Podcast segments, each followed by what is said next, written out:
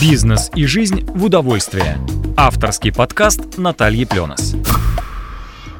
Привет, друзья! В эфире подкаст проекта «Бизнес и жизнь в удовольствии». Программа для тех, кто хочет добиться успеха в бизнесе, сохраняя баланс с другими сферами своей жизни. Сегодня у нас в гостях Виктор Копченков, маркетолог, один из тех немногих специалистов в России, который умеет интегрировать маркетинг в бизнес так, что бизнес вырастает за год в несколько раз.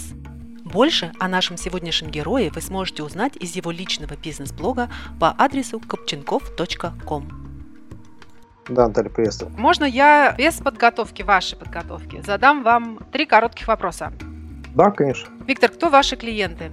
А, с одной стороны, это крупные компании, такие как ну, там, та же Accenture, например, да, есть такая большая консалтинговая компания. С другой стороны, это предприниматели, малый бизнес, в основном сфера услуг, B2B э, и похожие на B2B. Какой запрос от ваших клиентов приходит к вам чаще всего? Если говорить про малый бизнес, в основном, конечно, хотят больше клиентов, больше продаж. Да, это там, наверное, три четверти. На втором месте такой не, неочевидный запрос, что вот мы просто хотим нормально, спокойно, управляемо расти.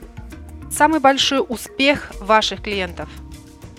Ну, я в цифрах сейчас не скажу, но где-то там двух-трехкратный рост в течение года если так вот нормально. Тори там с мега 10 крат, там 20 крат, это нет, таких, в общем-то, не было, и задач таких никто не ставит. Пожалуй, наверное, тоже можно назвать, ну, для меня, то есть, впечатляющий успех, когда люди говорят, что там все, я перестал метаться, как там загнанный тушканчик, да, мы спокойно работаем, я работаю 8 часов в сутки, провожу время с семьей и все такое. Недавно буквально рассмотри, смотрели на графики, на цифры, нет, конечно, такого кратного роста, тоже сумасшедший. Поскольку целью является управляемый рост, спокойно, да, то, в общем-то, то, что человек может себе позволить нормально, адекватное время работать и уделять внимание там, другим сторонам своей жизни, это, в общем-то, тоже хороший показатель. Хорошо, спасибо. Итак, мне хотелось бы привести сейчас цитату, которую я подсмотрела в одной из ваших статей. Задача бизнеса – генерить больше денег. Это не так сложно. И все-таки поделитесь секретом, как же бизнесу генерить больше денег и почему это не так сложно? Ну, смотрите, вот эта цитата, она конкретно там про существующий бизнес. И, как правило, если мы говорим про какие-то сегменты, которые более или менее массовые, если мы посмотрим, из чего складывается выручка, из чего складывается прибыль, то мы обнаружим, что если мы там какие-то небольшие цифры, 10-15% докручиваем количество получаемых лидов. Если мы докручиваем процент конверсии этих лидов дальнейшую обработку, если мы докручиваем конверсию в продаже, если мы там где-то маржинальность чуть-чуть под, получается подкрутить там либо за счет подъема цен, либо за счет там оптимизации без процессов, да, то в сумме мы выясним, что у нас прибыль удваивается. Действительно несложно, потому что ну, речь идет об, об очень небольших цифрах. То есть вы да, говорите это... о маркетинге. Это только маркетинговые решения, которые вы можете рекомендовать компании? Или ну, малому это бизнесу? Это маркетинг, это управление, э, ну, в маркетинг, часть управления, собственно, там не только маркетинг, естественно. Вот. Э, в принципе, да, это работает на компаниях, в общем-то, любого масштаба, при условии, что у них более-менее массовый рынок, да, то есть, когда они могут на статистические цифры опираться. Вот. Э, если компания работает, работает на рынке, где единичные клиенты, конечно, там все по-другому происходит. А примеры какие-нибудь можно привести вот из практики, там, ну, например, я не знаю, парикмахерская или консалтинговая компания? Для парикмахерской, это, для парикмахерской это справедливо, это будет работать, потому что это, в общем-то, все равно ну, цифры достаточно поточные. Для консалтинга, если, ну, опять же, если рынок исчисляется тысячами клиентов или потенциальных клиентов, да, то есть вполне себе работающая модель. Для крупного консалтинга эта модель работать не будет. Ну, просто потому, что там статистическая достоверность она будет низкая. Там, там это по-другому будет считаться. Вот. Но э, большинство малого, малых бизнесов, таких вот современных, ориентированных на интернет-аудиторию, они массовые. Да, то есть, если мы говорим там даже про чистый B2C, про парикмахерскую, там, я не знаю, про какую-нибудь там кафе, про пекарню, там это тоже будет работать. Вот, просто там, ну, будут какие-то свои нюансы, в силу того, что я таким бизнесом не занимаюсь, я сейчас, ну, как, сказать, как консультант, да, я не готов утверждать, что и как конкретно нужно сделать, но, в принципе, статистические модели там работают. Хорошо, а если мы вернемся к бизнесу в интернет, как это работает? Можно прям на конкретных таких цифрах и объяснить? Ну, ну, смотрите, у вас есть там, я не знаю, тысяча посетителей на сайте. Да, там, ну, ну, сгенерить там плюс 15% трафика.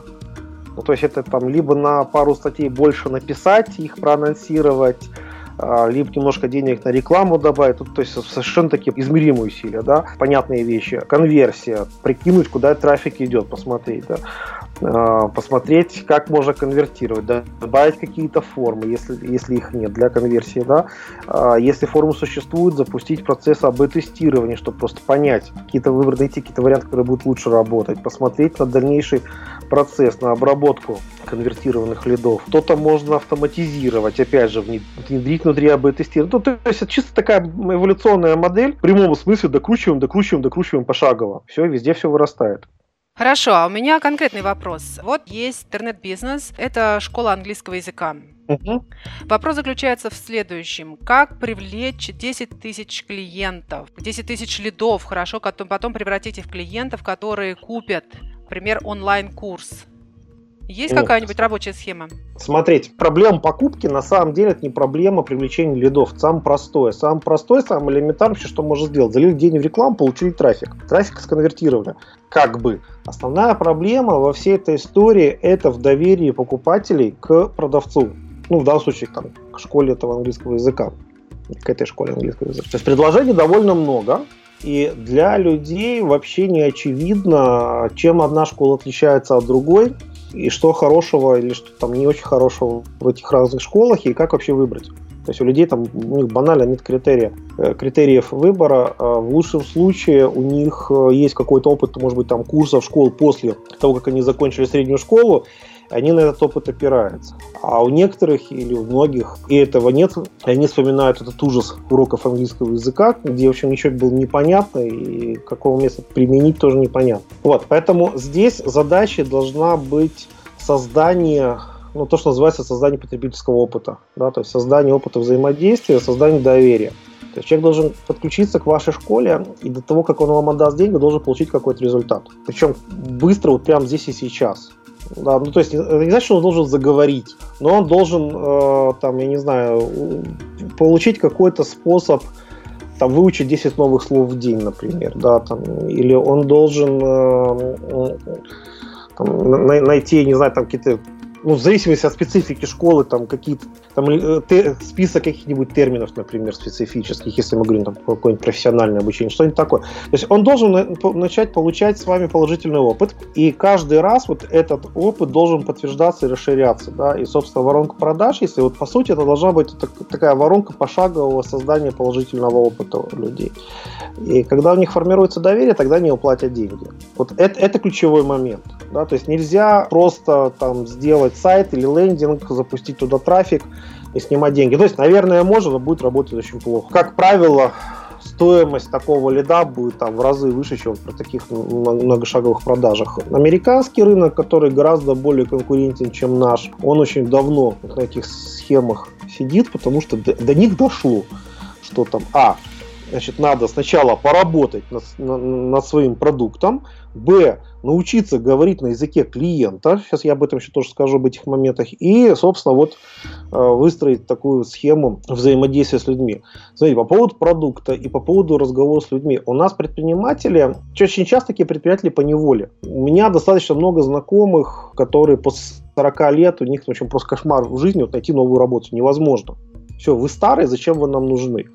У нас молодой динамичный коллектив, или наоборот, ой, ты так, ну, ты, я с этим когда-то давно еще, я, мне было там лет 30 с чем-то, я сталкивался с элементарной проблемой, с вами разговариваю, ты, у тебя опыт собственного бизнеса, ты очень много знаешь, у тебя квалификация очень высокая, ты сейчас вот к нам придешь, месяц поработаешь, наши секреты узнаешь, продашь, или там построишь конкурентный бизнес, что я построю конкурентный бизнес, там завод открою по производству строительной химии, вот, бред какой-то, да, но вот поэтому людям зачастую гораздо проще открыть собственный бизнес, а, чем найти работу. Либо люди работают в какой-нибудь, не условно, там, не знаю, там, системе образования, например, да, там низкие зарплаты, уйти там, с 20 годами стажа в преподавании в бизнес на нормальные деньги у них тоже вряд ли получится. Ну, окей, давайте будем английский преподавать, да. Чему это приводит? Во-первых, в голове сидит идея, что, ой, я знаю свой предмет, сейчас я задвину, это же всем надо, и, в принципе, там цифры начинаю прикидывать в голове. Круто, рынок есть, вау, вперед. А, а, и вот дальше происходит вот что. Ну, это такая ошибка эксперта. То есть эксперты э, такие люди, которые глубоко знают свою тему. И в силу того, что они э, очень глубоко в эту тему погружены, они сидят в своем каком-то таком понятийном аппарате, да, они говорят какими-то своими словами, они думают методологиями, а, они, когда слышат запрос своего потенциального клиента, они его тут же переводят на свой язык и там в нужную ячеечку в методологии тымс и воткнули. Говорят, а вот тебе там, ну, человек говорит, я вот хочу там, я не знаю, поехать там пожить где-нибудь на острове, по, значит, покататься на виндсерфинге. Он говорит, о, тебе нужен там курс там какой-нибудь там English Intermediate. Че, какой English Intermediate? В голове не, не складывается. Причем с английским это простой случай. А если мы говорим там э, про психологическое консультирование, то там, там же вообще кошмар сейчас. Там сидит какая-нибудь женщина и думает, что вот ну, как бы мне развод пережить а ей начинают рассказывать там про какие-нибудь там специфические техники, там какого-нибудь дыхания или про НЛП или еще про что-нибудь. И у нее это вообще в голове не сходит. Поэтому банальный момент такой совершенно, про который очень многие забывают. Надо начать говорить на языке клиента. Для этого с клиентами начать сначала разговаривать, надо начать их слушать, буквально в прямом смысле слова составлять словарик, какими словами, про какие проблемы они говорят, какими словами. Вот. И под это уже пилить продукт. Ну, то есть продукт это не обязательно физический там, э, продукт или софт какой-то, это услуга тоже продукт. Да? Под это пилить продукт, под э, не бояться каких-то отличий, каких-то особенностей. Э, ну, во-первых, люди их нормально принимают, если это какие-то понятные, обоснованные вещи, там не из ряда вон выходящие. А, во-вторых, особенности это то, что позволяет вам быть другими, следовательно, отличаться, следовательно, быть заметными. Да? То есть, когда 100-500 школ английского языка вокруг, есть кто-то, кто на них называется не похож, ну, можно как-то с этим работать. Виктор, а есть у вас конкретный пример, связанный с ошибкой эксперта? У меня есть курс, системный маркетинг называется. Это, кстати, очень яркий пример ошибки экспертом. То есть я сделал такой очень классный, очень крутой курс, где вот прям очень-очень-очень-очень так вот все последовательно, детально и системно рассказываю там какую-то бесплатную такую лайт-версию народ послушал с большим удовольствием. Прекраснейшие отзывы, когда ну окей, хорошо, давайте зажжем по-настоящему, в общем-то никто не купил. Это как раз вот очень яркий пример ошибки эксперта, когда я подумал, блин, ну это же такая клевая вещь, всем надо. После этого пришлось включить голову и очень усиленно начать над собой работать. И, в общем-то, начали какие-то позитивные изменения происходить. А, а какие шаги предприняли вот в этой ситуации? Что конкретно изменили?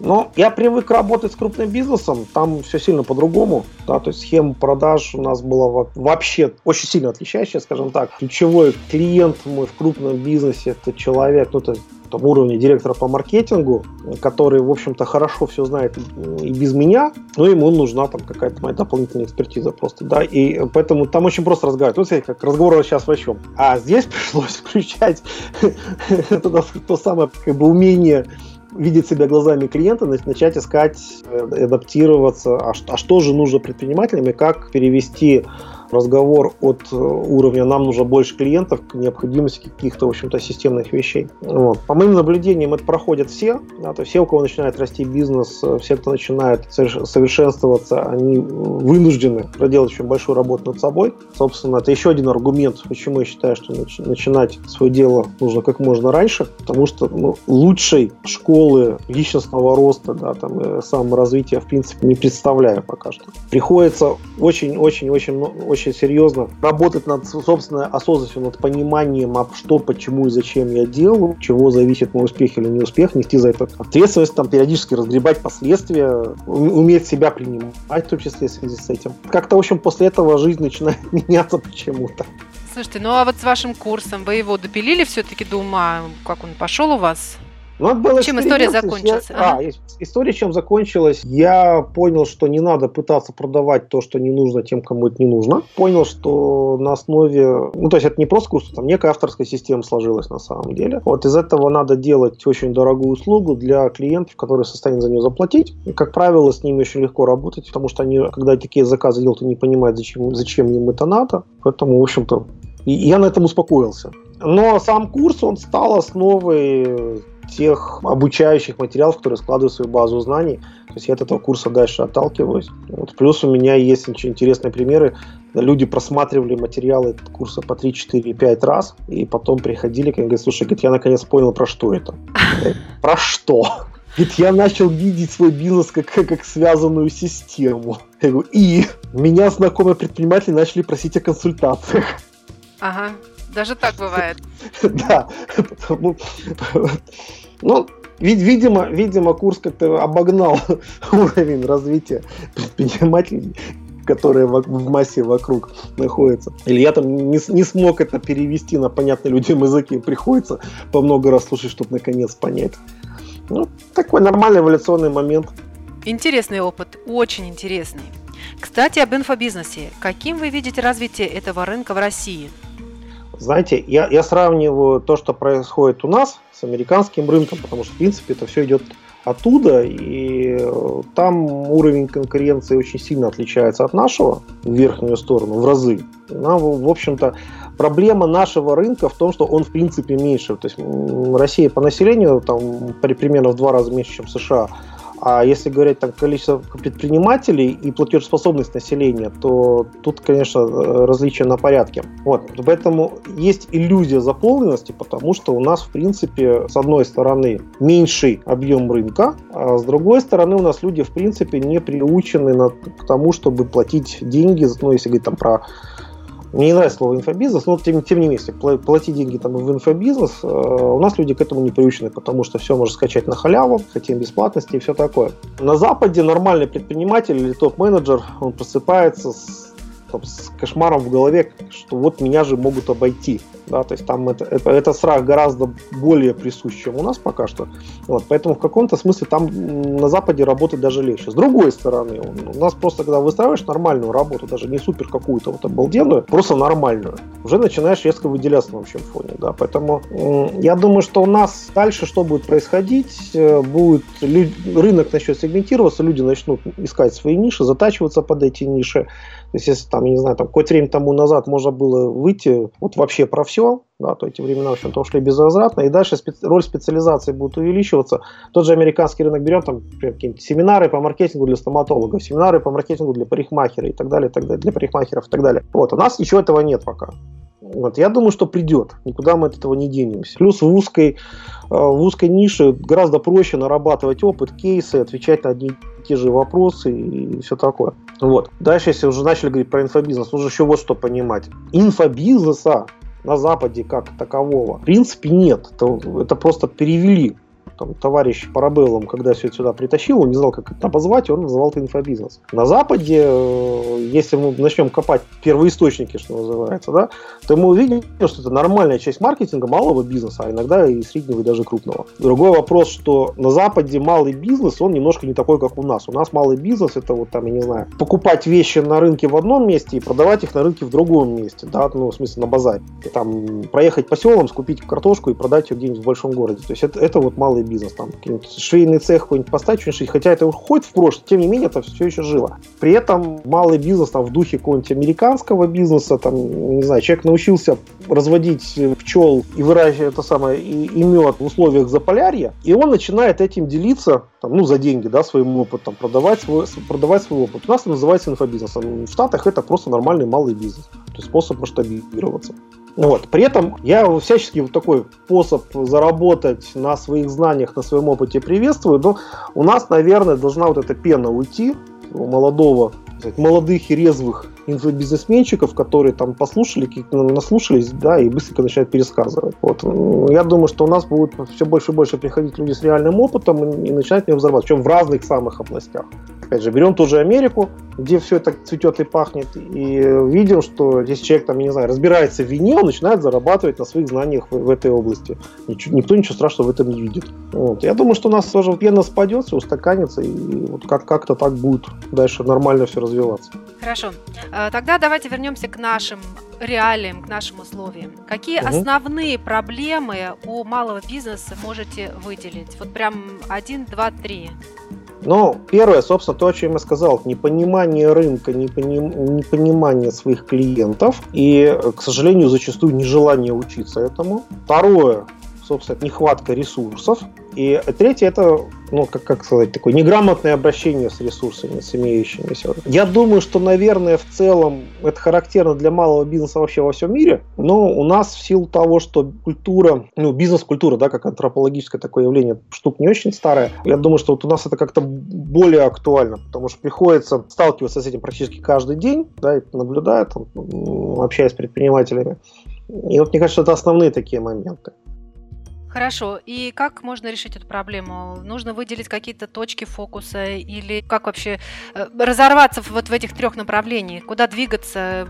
По, по сути дела, если предприниматель в единственном лице и у него там есть пара помощников, как ему поступить в этой ситуации? Но, с одной стороны, надо учиться управлять финансами, ну, в широком смысле, да, как, скорее, как, как жизненной философии, скажем так, да, Потому что где-то можно решить вопросы э, просто грамотным управлением деньгами компании, где-то э, можно решить вопросы через привлечение капитала, хотя у нас тоже все это, в общем-то, очень незрелом состоянии, но тем не менее такие прецеденты есть. Но при этом самому предпринимателю нужно э, выстраивать адекватность своих ожиданий, нужно осознавать свои цели, и нужно концентрироваться на построении системы. Да? То есть даже если работаешь сам по себе один или там с какими-нибудь помощниками, все равно нужно, нужно настраиваться на построение системы и на то, что вот я сейчас сам это руками делаю, это просто это прототип бизнес-процесса. Да? То есть вот его прошел, понял, там дальше начинаешь думать, как это можно делегировать, передать. Вот, потому что вся эта история про ресурсы и непонимание, а, она про то, что вы не можете расти, потому что у вас нет ресурсов для роста. Да, а, вот, а вся история про систему, про, про осознанность, адекватность своих ожиданий, это про то, чтобы освободить ресурс для роста.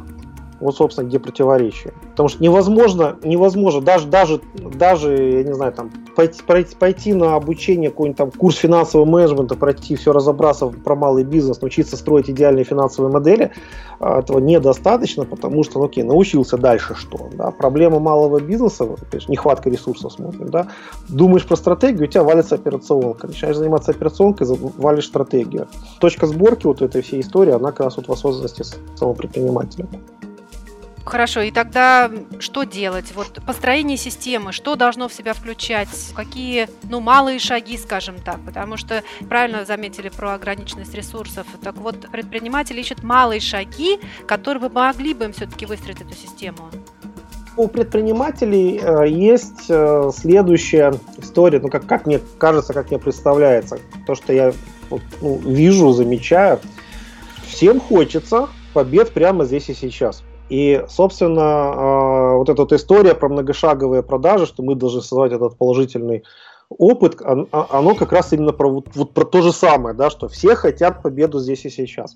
Поэтому предприниматели ищут фишки. Вот сейчас мне нужна фишка, чтобы у меня заработала рассылка. Мне нужна фишка, чтобы у меня пошли клиенты по, по рекламе там где-нибудь. Мне нужна фишка там по, не знаю, воронке продаж. И э, в результате получается, что у нас есть куча фишек, они между собой никак не связаны, и они, ну, образно говоря, висят в воздухе. И чем больше фишек, тем больше предприниматель вынужден, знаете, как волк, который на старой игре там яйца ловит корзинка, вот, тем больше предприниматель попадает в такую ситуацию. Соответственно, здесь возникает там момент первый. Эти фишки нужно как через что-то склеивать. Как правило, это склеивается через стратегию. Да? То есть нужно вот момент первый начать работать над своей стратегией. При этом здесь другая опасность, что э, стратегия такая штука кажется книжной. Вот там сейчас возьмем толстый учебник, прочитаем, напишем. В результате получается какая-то полная фигня, которая никак не привязана к жизни. Вот. Современный мир, э, там, современный предпринимательский опыт выработал такой подход. Можно найти его под названием трекинг, можно найти под названием э, Lean Startup и там еще как Lean, что-то еще там такое название были, сейчас не вспомню. Ну, в общем, есть группа подходов, которые такие эволюционные, скажем так. Ну, эволюционные в том смысле, что в их основе лежит, так, знаете, такое эволюционное развитие по спирали. То есть выдвигаем гипотезу, тестируем, получаем какой-то результат, думаем, что с этим делать дальше, делаем. Вот. А, и дальше мы проходим, э, ну, если говорить там про момент с самого-самого начала, мы проходим там набор, скажем так, итераций или проверку набора гипотез. То кому вообще нужен наш продукт? Что они с ним делают? Как они этот продукт покупают? И на основе этого можно сформулировать, а что мы им хотим предложить, тестируем, а будут ли они за это платить деньгами. То есть на коленке там буквально попробовали, там те же курсы прямо английского, взяли какого-нибудь одного преподавателя, посадили возле скайпа, говорит, так, вот ты будешь нас преподавать. Дали даже самостоятельно, например. Ну, просто понять, а вообще будет работать система или не будет. Да, или если у нас преподавание там, ну, сводится к созданию какой-то онлайн-платформы, там, запилили там какие-то очень простые, там, на, буквально на уровне чуть ли не квадратиками сделанных интерфейсов, и посмотрели, будут вообще люди в этом работать, например, да. То есть проверили, нужно, Окей, дальше может допиливать. Дальше мы там тестируем лид-генерацию, подогрев лидов, конверсию, до продажи всевозможные. То есть вот пошагово, пошагово тестируем, что ага, вот этот канал у нас работает, не работает. Этот канал работает, работает хорошо, давайте развивать. Там, например, там, такое рекламное объявление работает хорошо, не очень хорошо, так. Тестируем.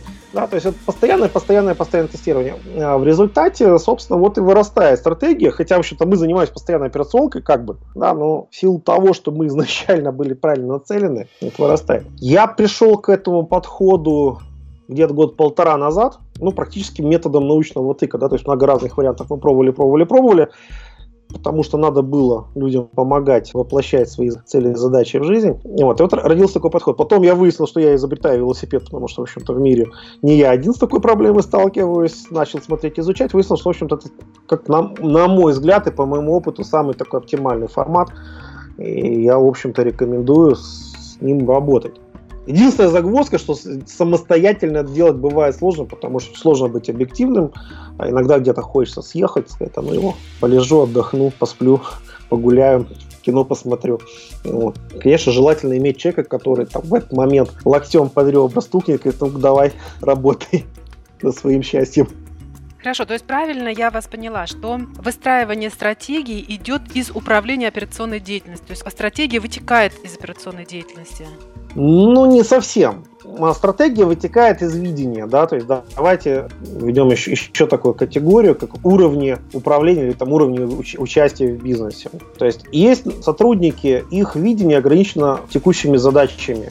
То есть вот их горизонт, все, выполнил задачу, жду, что мне скажут дальше. Есть э, люди, которые этих сотрудников там или нанимают, или, или включают в рабочие группы и ставят им задачу уже в рамках каких-то проектов их видение, в принципе, ограничено этим проектом, потому что, ну, вот, не могут они дальше вынырнуть. Человек, который руководит бизнесом, он, в принципе, реализует видение предпринимателя, а предприниматель оперирует мечтой. Предприниматель оперирует каким-то глобальным видением и идеей, там, ну, пусть даже это в масштабах своей жизни, а там, земного шара или страны, тем не менее. И э, проблема предпринимателя на начальных этапах особенно в том, что вот он, он один вот везде. А, и нужно научиться разделять себя, что вот здесь да, то есть если, если мы говорим про такой микробизнес или там старт, что вот здесь я сейчас сотрудники, я ограничен шорами задачи, а вот здесь я как предприниматель действую в рамках глобального видения. И вот этот подход, он, собственно, позволяет, так, так, вот сейчас мы работаем над анализом задач, что мы вообще делаем? Куда мы несемся, зачем мы несемся? Предприниматель, он, как правило, вот один во всех лицах, если мы говорим на какой-то, про какой-то начальный период, про старт, про микробизнес. И он э, размазан по этим вот ролям исполнителя, менеджера, руководителя, предпринимателя, это все смешивается,